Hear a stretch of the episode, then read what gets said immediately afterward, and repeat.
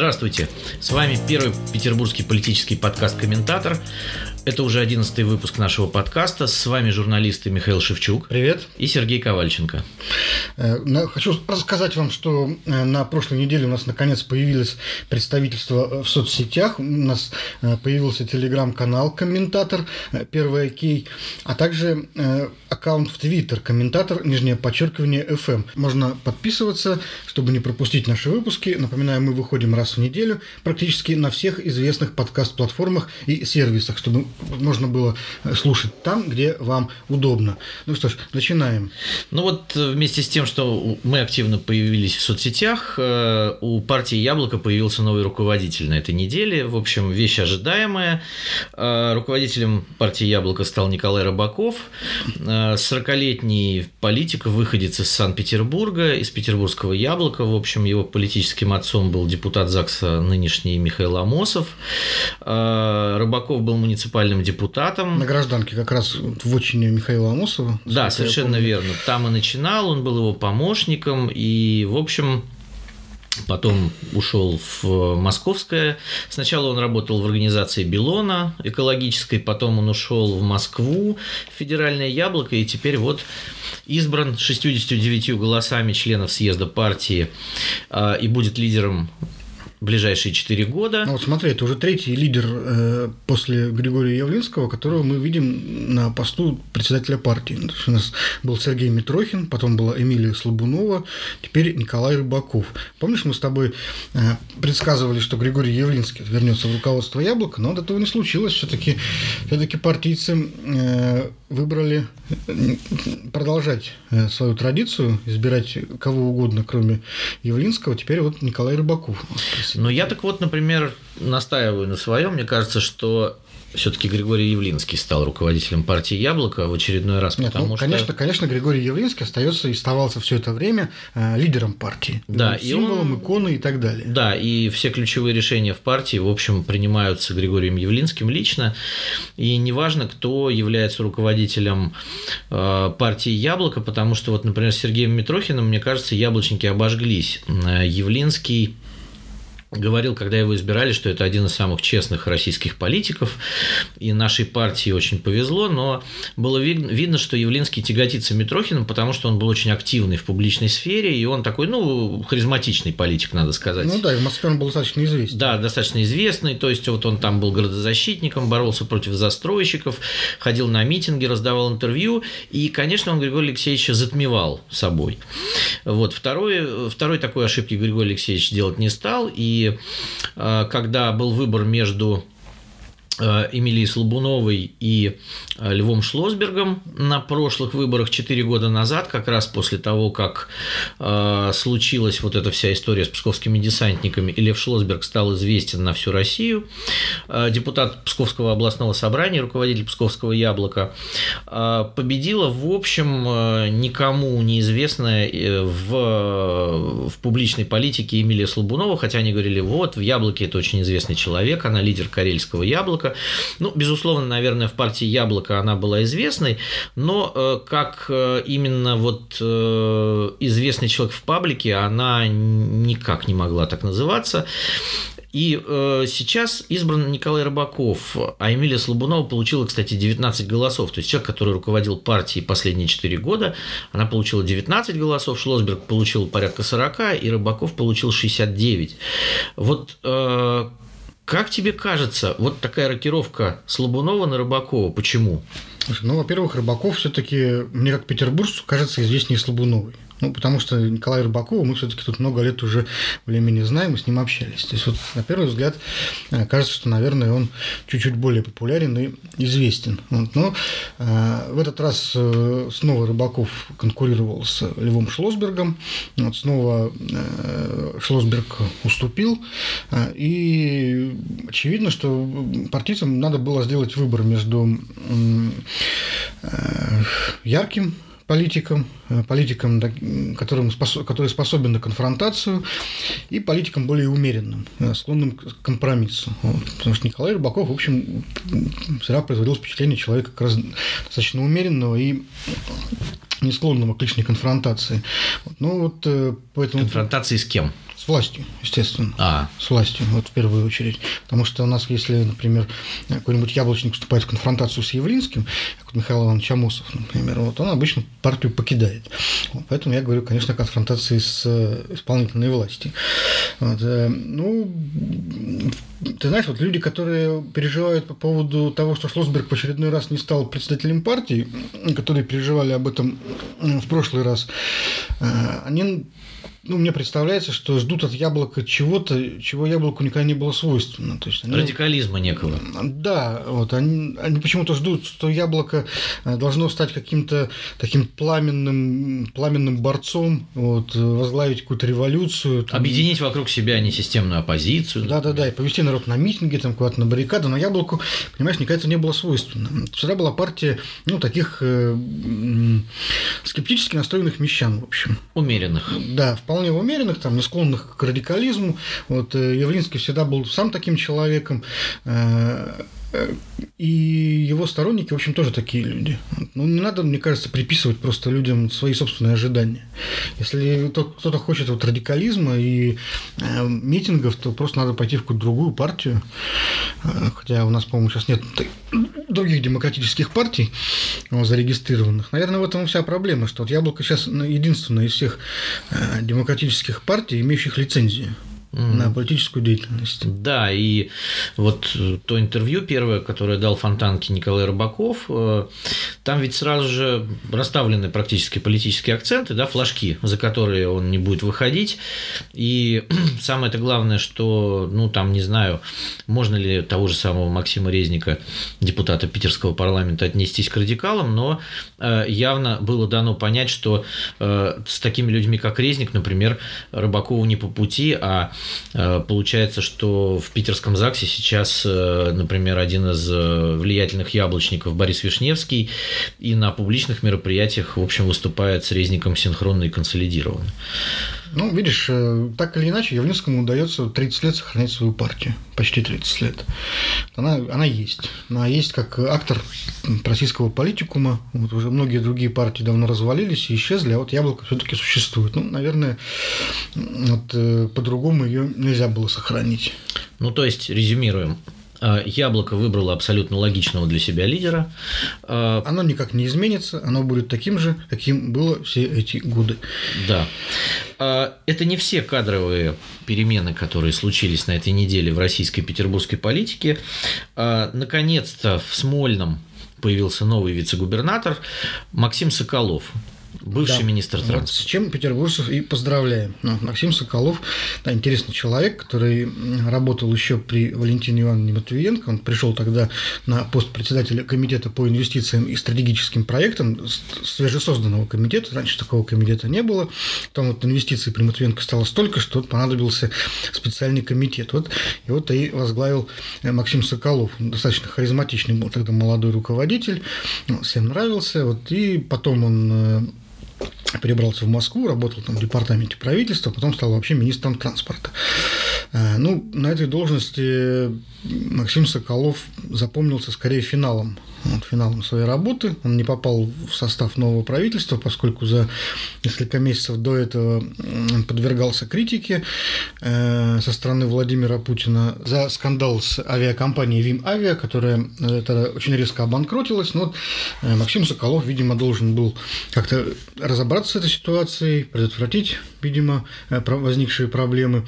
В общем, получил неполное служебное соответствие от президента при всем честном народе. То есть об этом да. было объявлено публично лично.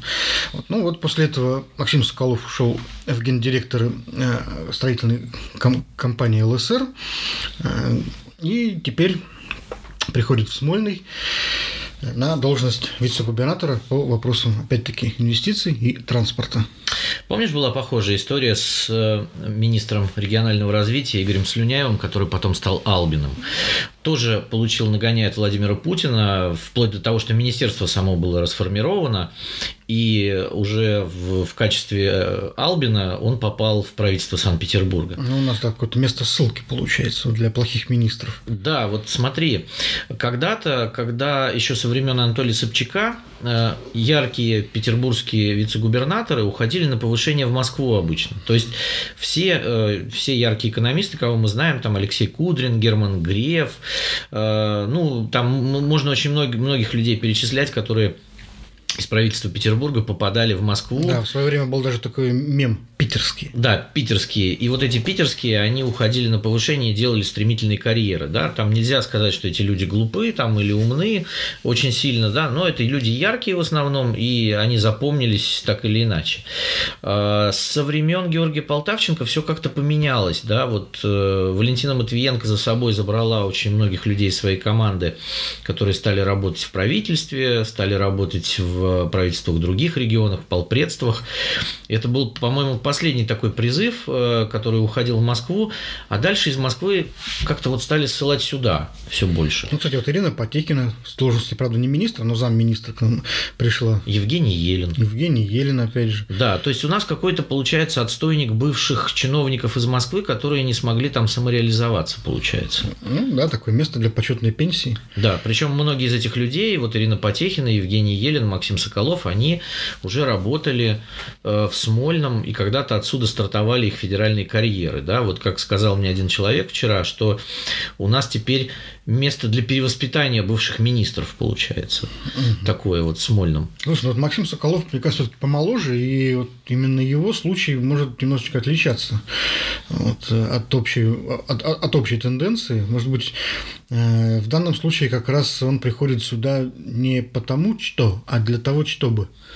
Мне кажется, что мы приписываем ему излишнюю молодость, потому что когда в 2003 году, в 2004 он занял должность председателя комитета, ему тогда было 34 года, с тех пор прошло уже, по-моему, 16 лет. И он уже не, не, не такой молодой, как был тогда.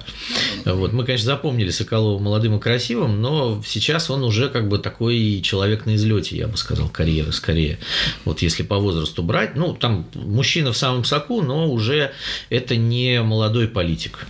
Ну, вот обрати внимание, что Максим Юрьевич Соколов, он только сейчас становится вице-губернатором, но еще год назад, год назад, когда э, Александр Беглов только стал исполнять обязанности губернатора, уже тогда писали, что Максим Соколов участвует в консультациях по подбору кадров э, в новое правительство Беглова. Сам он тогда, конечно, все это так с иронией отрицал. Вот, на Фонтанке было э, текст, где заявил, что не собирается это комментировать. Вот. Но если вспомнить, что вообще Соколова до этого э, поручили на должность вообще губернатора Петербурга, э, а после этого стали говорить о том, что он участвует э, в подборе кадров для Александра Беглова, стало понятно, что Максим Соколов, в общем-то, приходит в Петербург всерьез и, видимо, с более какой-то серьезной задачей, чем можно было от него ожидать. Вот. Обратите внимание на кадры. Вот. Еще вот в начале 2019 года в Смольном стали появляться э, персонажи, которые так или иначе связаны с Максимом Соколовым. Вот, э, ну, председателем комитета по инвестициям стал Роман Голованов, который когда-то у Соколова работал в комитете по инвестициям еще да. при Матвиенко. Вот, потом помощником или советником, советником Александра Дмитриевича Беглова стал а, Илья Ткачев, который работал до этого советником министра транспорта Максима Соколова. Вот. С его люди стали появляться э, в Смольном гораздо раньше, чем пришел сам Соколов. Ну и надо вспомнить вице-губернатора Николая Линченко, строительного, который плоть от плоти группы ЛСР. Да. Вот, который, человек, который работал только в Смольном, и в группе ЛСР и больше нигде. И вот, и вот э, э люди, которых э, сейчас, люди, которые сейчас приходят в Смольный вот на должности глав комитетов, подчиненных Максиму Соколову, они, в общем-то, тоже все так или иначе связаны с группой ЛСР. Там работали, что-то возглавляли. Вот. И сейчас э, на должность главы Комитета по развитию транспортной инфраструктуры, по слухам, может прийти Кирилл Поляков, э, гендиректор дирекции по транспортному развитию Санкт-Петербурга и Ленинградской области, ну, тоже был э, советником министра транспорта Соколова.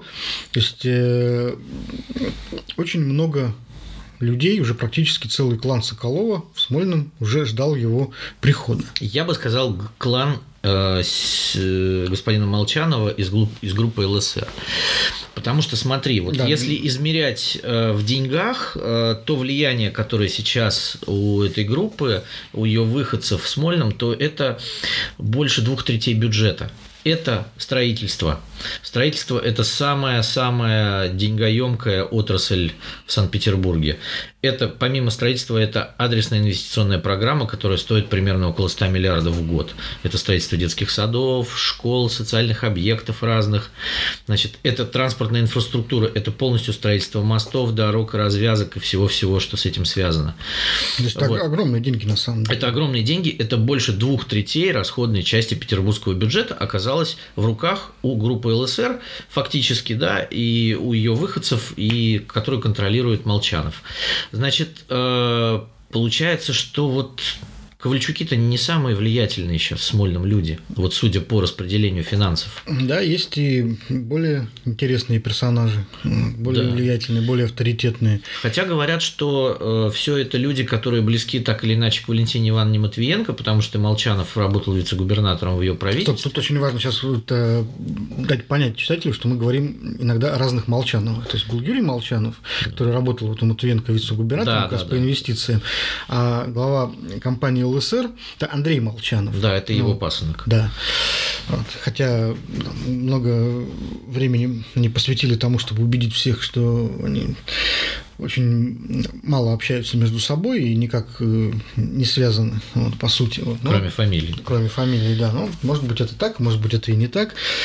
Если, как говорится, свечку Ну, никто не держал. Какая разница, так это или не так? Э, Мы имеем факт, что полностью весь реальный сектор петербургской экономики э, государственной оказывается в одних руках фактически.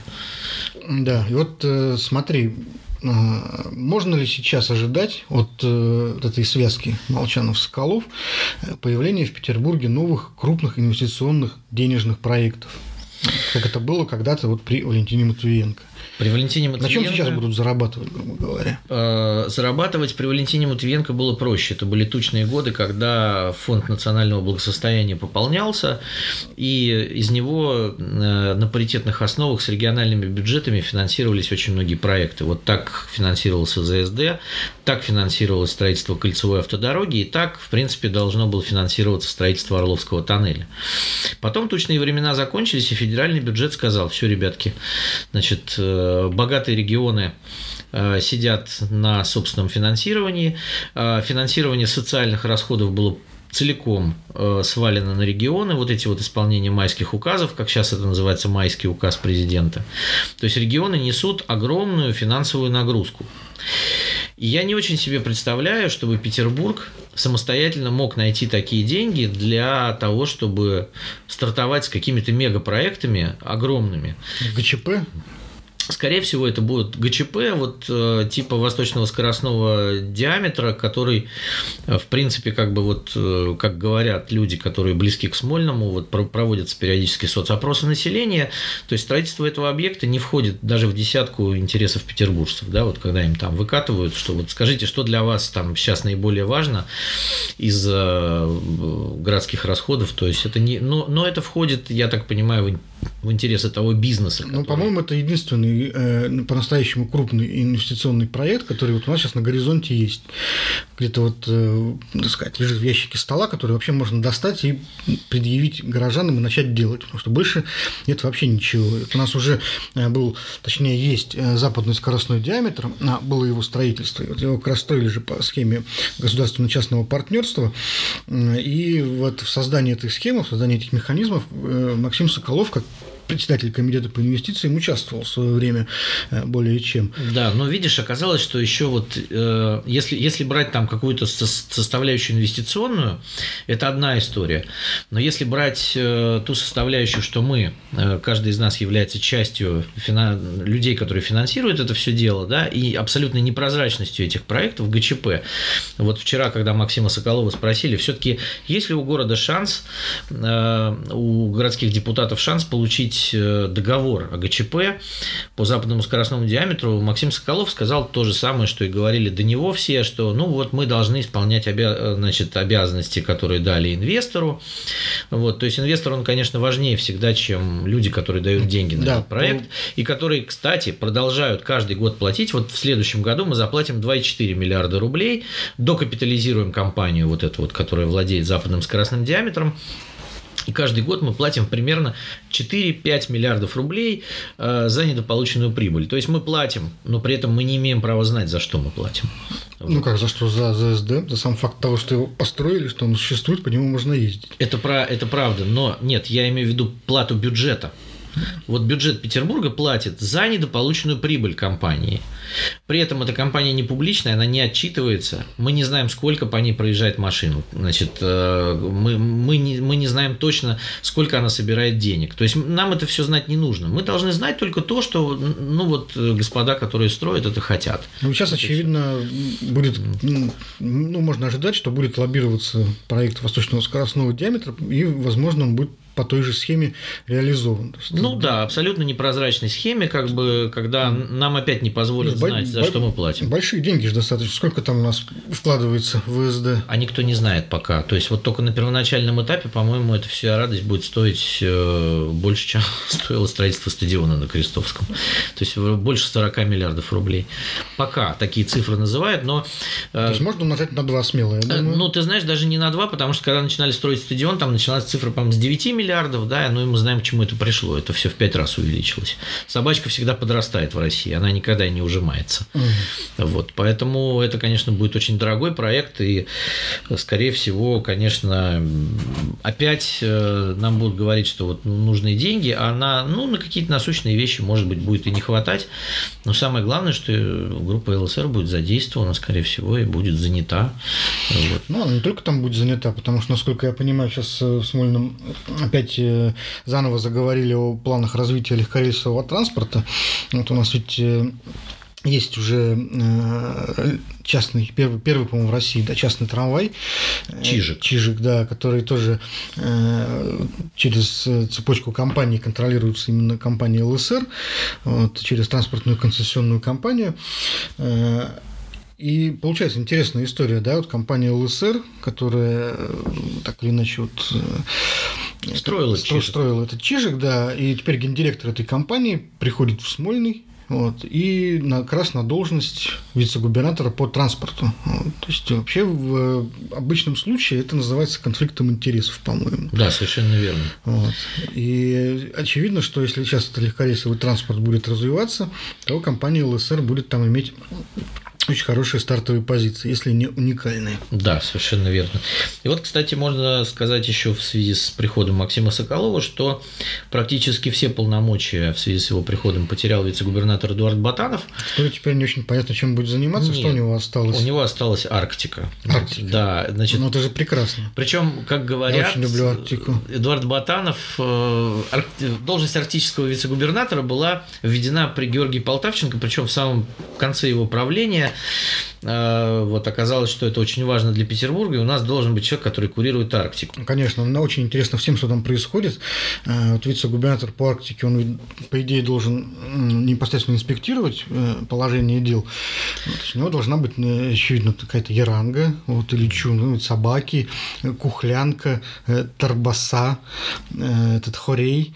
И вот он должен там, значит, путешествовать по тундре, наблюдать северные сияния, потом рассказывать рассказывают всем нам, как вот там вообще дела в Арктике обстоят. Видишь ли, не все любят север. То есть, вот я знаю, что Эдуард Викторович, когда пришел к, на свою должность в Петербург, то он говорил, что среди вот тех полномочий, которые есть у него, да, вот э, это самое бесполезное. Вообще Арктический комитет упразднить бы. А сейчас, по иронии судьбы, это остается единственное, что держит его в Смольном. Ну, в общем, остается только вот в Ярангу туда куда-то уехать, за полярный круг, вот, и ждать рассвета политического да, очередного ну, вот, в чуме. Кстати, вице-губернатор Олег Марков не стал дожидаться, когда э, наступит рассвет в чуме, как бы это обычно бывает в январе в первый раз, и вот в декабре решил все-таки уйти со своего поста, потому что его полномочия тоже, в принципе, выскребли под Максима Соколова, которому отошел туризм э, и внешние связи. Вот, поэтому Олегу Маркову ничего не оставалось, как просто стать советником. Ну, ему просто уже нечем было заниматься. Ну, в принципе, он и так-то был не самым э, заметным и активным петербургским вице-губернатором. То есть, кроме туризма, в общем, никаких серьезных полномочий-то больше не было. Внешние связи у него, ну, и все. Больше, да, ничего не было. Вот. Ну, Олег Марков, насколько я понимаю, насколько рассказывают, э, свою должность получил только из-за того, что когда-то работал в мэрии Петербурга вместе с Владимиром Путиным. Вот, и вот он должен был получить какое-то место, на этом месте сидеть и вот э, чем-то заниматься. Ну, видимо, и не всё, трогали его, поэтому всё, считался непотопляемым. Да, ну все когда-нибудь кончается, вот, все обязательства когда-то исчерпываются, и вот теперь, видимо, Олегу Маркову уже ничего не должны. Вот, ну, э, пока вот э, это все, что можно сказать о кадровых перестановках в Смольном. И э, ну, в этом году, скорее всего, они подошли к какому-то своему логичному завершению, и оформилось некое правительство, которое будет работать, ну, по крайней мере, в ближайший год. Ну, это один из итогов э, года Александра Беглова у власти, но э, об этом мы поговорим чуть позже. У нас будет э, специальный выпуск, посвященный годовщине Александра Беглова в Смольном. Вот, но пока, а пока вперед забегать э, не будем. Пока э, у нас есть уголовное дело, точнее, слухи о возбуждении уголовного дела в отношении Владимира Рублевского, бывшего главы Комитета по благоустройству Петербурга. Да, это очень интересный чиновник, который заведовал всеми благоустроительными работами в городе, а это тоже очень финансово емкая такая отрасль. И была информация о том, что ФАС возбудил дело по так называемому снежному картелю. Это когда э, организации, убирающие город, там семь организаций. Разговариваются по цене. Да, и, и, в общем, да, проводят э, конкурсы так, как это будет выгодно им. Вот. И от этого бюджет, конечно, теряет средства. В октябре Рублевский был отправлен в отставку со своего поста. И вот э, в минувшее воскресенье стало известно о том, что э, ФСБ э, ведет так или иначе какую-то работу с информацией. Ну, как это называется, оперативно-следственные мероприятия. Да, то есть никто не говорил о том, что он задержан, да, но вот... И, в принципе, об уголовном деле тоже не говорилось. Да. Об этом написало агентство ТАСС, э, которое обычно довольно скрупулезно проверяет информацию. Вот. Ну, прямо скажем, это официальное агентство, которое, в общем-то, принято верить. Да, и информация которого ложится на стол Владимиру Путину. Вот. Поэтому агентство ТАСС написало, что происходит происходят некие следственные действия. А, чиновник, э, близкий к администрации Санкт-Петербурга, сказал, что Рублевский, возможно, будет этапирован в Москву. А, и э, ну, вдруг днем выясняется, что никаких следственных действий не проводилось, а Владимир Рублевский наряжает вместе с семьей елочку и ходит в аптеку. Вот. Ну, потом, э, я помню, проходили новости о том, точнее, как э, подозрения анонимных источников э, в том, что Владимир Рублевский будто бы сообщил следователям нечто такое про каких-то других чиновников, что его, собственно, оставили в покое, и, возможно, взяли в разработку кого-то еще. В любом... есть, есть подозрение, что это может быть Игорь Николаевич Албин. Вот. Есть такое подозрение, но в любом случае... Скажем так, может иметься в виду. Да, в любом случае сам господин Рублевский ничего официально не говорил о том, что с ним происходило, и вот то, то что он думает, мы не знаем, да, и вот то, то, что он хочет сказать в паблик, видимо, не хочет сказать ничего, потому что все Это... заявления о том, что с ним происходило, делали его бывшие сотрудники пресс-службы, э, сам он ничего не говорил, Какая-то странная история вообще. Все-таки был мальчик или не было мальчика? Приходили ФСБшники к Рублевскому или нет? Ну, ты знаешь, э, я могу сказать только вот о своих ощущениях и о том, что, в общем, там обсуждал тоже с некоторыми людьми. Э, мне кажется, что э, мальчик был. Вот, и дыма без огня здесь быть не может. Говорят, что информация, которая прошла через ТАСС, она была из двух источников довольно надежных. Вот. И что произошло э, по-настоящему, там не очень понятно, но э, то, что с Рублевским каким-то образом правоохранительные органы работали, я вот лично уверен. Я думаю, что это было, но что было дальше, как бы вот эта вот сказочная история про то, что он там кого-то сдал круче себя, вот, и говоря об Албине, ну, вполне возможно, потому что комитет по благоустройству все-таки имел какое-то отношение к подготовке к чемпионату мира, вот, там работы по стадиону были, какие-то выполнялись комитетом благоустроительные, вот, и Албин курировал этот комитет. Но что именно конкретно, э, сказать сложно. И вот сам Игорь Албин тоже ничего не говорил, потому что Игорь Албин находится за границей. Вот, он человек умный, видимо, понимает, что, наверное, лучше находиться где-нибудь в Израиле или на Афоне сейчас, чем в России. Ну что ж, будет ли эта история как-то развиваться, мы, я думаю, узнаем. А может быть, она и не будет развиваться, просто так и останется каким-то странным казусом. На этой неделе э, обсуждение э, прибытия в Петербург с, корабля с э, ядерными отходами стало предметом обсуждения в законодательном собрании Петербурга. Первым об этом высказался руководитель фракции «Единая Россия» Александр Тетердинко, который сказал, что, в общем, не видит ничего страшного в том, что вот эти вот так называемые урановые хвосты из Германии, которые приходят в Петербург, ожидается приход 600 э, тонн этих отходов. И, в общем, руководитель фракции «Единая Россия» Александр Тетердинко сказал, что в этом нет ничего страшного, потому что все это безопасно, и это просто бизнес, да, вот такой бизнес, который э, приносит доход, поэтому почему бы в этом не участвовать. Слушай, ну, с одной стороны, этот э, технически, вот, я с ним, ну, скажем так, могу согласиться, потому что я э, читал тоже мнение различных ученых, специалистов, которые в целом говорят, что технология э, захоронения вот этих ядерных отходов, она достаточно продвинута и абсолютно безопасна для э, граждан. Эти э, контейнеры потом из Петербурга повезут аккуратно на Урал и будут там захоранивать. И, в общем, это далеко не вчера все началось и все достаточно безопасно. Но э, мне совсем не нравится, как эта история подается по отношению к горожанам.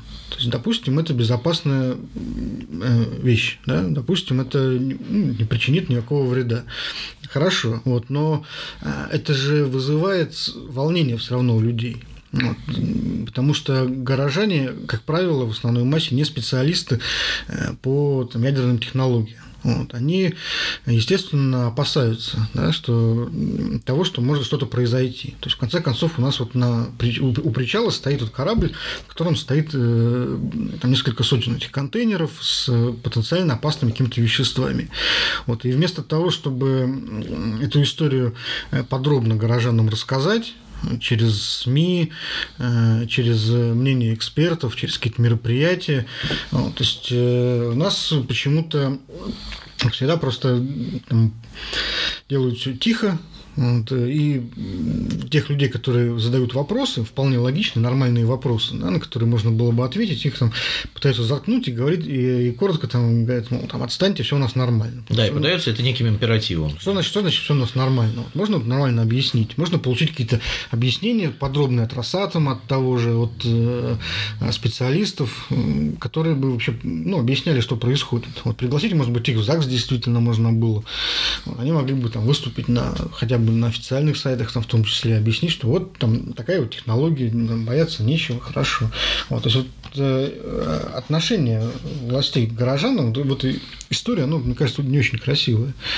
Ну, еще учитывая то, что э, эти отходы завозились до 2009 года, а в 2009 году их завозить прекратили. При Дмитрии Медведеве выяснилось, что все-таки это небезопасно, и что эти контейнеры так или иначе фонят, как бы, да, и мы просто принимаем на свою землю то, что было отработано в Германии, да, Германия с легкостью закрывает атомные станции, потому что ей есть куда вывести свои ядерные отходы, как бы, и это не называется ядерными отходами, потому что официально в Россию завозить ядерные отходы.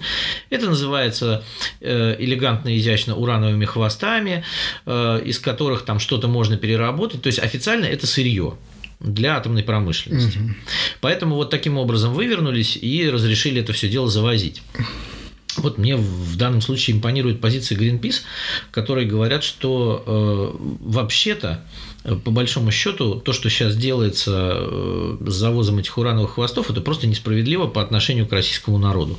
То есть Германия закрывает у себя вредный АЭС и свозит сюда, как на свалку, фактически то топливо, которое было отработано на них. А, и плюс к тому, э, ведь э, никто действительно не сказал, а вообще, ну, надо это все делать, и сколько такие, мы заработаем. Понимаешь, этом, такие да? истории, они как да. минимум должны стать предметом широкого обсуждения да. на базе того же парламента. Да, а надо ли нам вообще на этом зарабатывать? Это, да, да это, вот. это, это вопрос, который так знаете, затрагивает людей. Вот. Я, я не исключаю, что люди могут там выслушать все доводы, аргументы и решить, что да, действительно, ну так можно делать, там это не опасно, вот, хорошо, делать так. Но они же должны э, принимать такое решение сами на основании чего-то, э, что им скажут, на основании каких-то аргументов. Вот этих аргументов нет. Если нам действительно вот, разговаривать языком императива, то есть мы везем как бы и бочки, все, бочки, да. да, и все. А вы должны согласиться. Ну, ну да, ну, ну докажите, что это безопасно. Да, тем более, что вот, кстати, приводился пример хороший депутатом Борисом Вишневским о том, что когда здесь был Владимир Путин, э, вход корабля с хвостами задержали на сутки. То есть вот он стоял на рейде, и пока Владимир Путин не уехал из Петербурга, корабль в большой порт Санкт-Петербург не вошел. Вот, то есть и он задавался таким вопросом. Оказывается, что вот ФСО, оно э, умнее Росатома, да, то есть вот вы тут живете, у вас 5 миллионов, да, и бог с ним. А вот ну, первое лицо как бы не надо, может быть, случится всякое. Да? Интересно, у нас до сих пор нет, по большому счету, никакой экологической партии, никаких зеленых, которые очень популярны в Европе, но совершенно отсутствуют, в общем-то, в России. То есть у нас все партии, которые э, пытались позиционировать себя как зеленые, которые могли бы вот все эти вопросы э, продвигать в ежедневном режиме, э, в режиме предвыборной повестки, вот они всегда превращались в какие-то карнавальные такие, этот, разовые проектики, вот, которые, в общем, всерьез никто не воспринимал. Вот. Это очень интересно, при том, что у нас вроде бы как вопросами экологии в последние годы э, сейчас принято заниматься, они стали модными, но политически ими все равно вынуждены заниматься одна, одна только вот партия Яблоко, у которой, по-моему, есть какая-то экологическая, фракция. Экологическая да. фракция. Вот это любопытно. Да, и там был академик Яблоков, который действительно был ну, таким достаточно авторитетным экологом, ученым. Вот, но вот понимаешь, мне кажется, что все это происходит от того, что люди сами не заинтересованы в этом. Посмотри, как ведут себя люди в, летом в парках, на озерах, э, как они загаживают все вокруг себя, как они выбрасывают из машин мусор прямо на обочины, как э, вот это вот происходит вот это вакханалия, там у нас ни одного водоема нет в Петербурге, в котором официально можно купаться. И это сделал там не Александр Беглов и не Владимир Путин. Вот, все, что было сделано, люди сливают машинное масло рядом с, с водоемом, меняют масла. Люди жгут покрышки и скидывают покрышки, где попало. То есть вот э, мы сами превратили свою страну в одну большую свалку. И нас это вообще не заботит. Я наблюдаю, как там у меня на даче рядом с озером люди разгребя мусор вокруг себя, просто загорают. Вот фактически посреди куч мусора. И... Ну и вот что ты хочешь э, теперь от них по поводу этих урановых хвостов? Разве им хуже от этого станет? Ну, в общем, да. То есть, вот они, они не воспринимают... Э, Россия очень большая, в этом проблема. Э, да, у нас много земли. Там, ну, тут нагадили, как бы зарыли, пошли дальше, тут еще новый участок. То есть Россия самая большая страна мира, нам всегда об этом говорят. Просто где предел э, загаживания этой России, когда мы уже сами не сможем не жить нормально? Вот ну, в чем вопрос. То есть, по большому счету, вот это захорон... Э, захоронение вот этих урановых хвостов, это такой в макро, в макро э, проекции, в общем, разбрасывание мусора отдыхающими на берегах наших озер. Да, так совершенно верно. Смотри, вот тот же самый ШИИС, да, Москва считает, что она может выбрасывать свой мусор на север. Никто не говорит о том, что в Европе, например, в соседней, там очень много примеров, которые приводит, там, в частности, Михаил Амосов постоянно Эстонию, раздельный сбор мусора и утилизация отходов происходит совершенно по-другому. Там нет свалок. Они уже пришли к тому, что весь мусор отсортирован, и 90% из этого мусора проходит вторичную, третичную, пятичную переработку. А, более того, в Финляндии рекультивировали практически все старые свалки, которые были, и там просто нет свалок. А Москва, как бы, она смотрит так, ну где у нас тут кусочек еще так, север у нас большой, там слишком много тундры, давайте туда все сваливать. И как вчера сказал Собянин, депутатам Мосгордумы, которые его спрашивали, ну а зачем нам загаживать север, он говорит, ну назовите мне свой двор, мы к вам тогда будем привозить.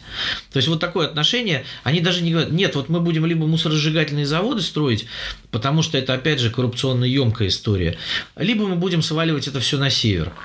То есть мы превратили страну на самом а деле нельзя, в глобальную свалку. А, а нельзя строить мусоросжигательные заводы, но просто без коррупции. Ну просто построить серию хороших заводов. Я неоднократно читал в интернете, видел фотографии, описание, что вот э, за границей, в Японии, в Европе есть нормальные мусоросжигательные заводы, которые не отравляют атмосферу. Почему ну, вот обязательно коррупция должна быть? Просто понимаешь, в стране, в которой все делается с коррупцией, нельзя сделать что-то без коррупции. Да? Это вот как там, давайте заставим гаишников не брать. Да? Вот у нас все будут брать вокруг, только гаишники будут не брать. Так не бывает.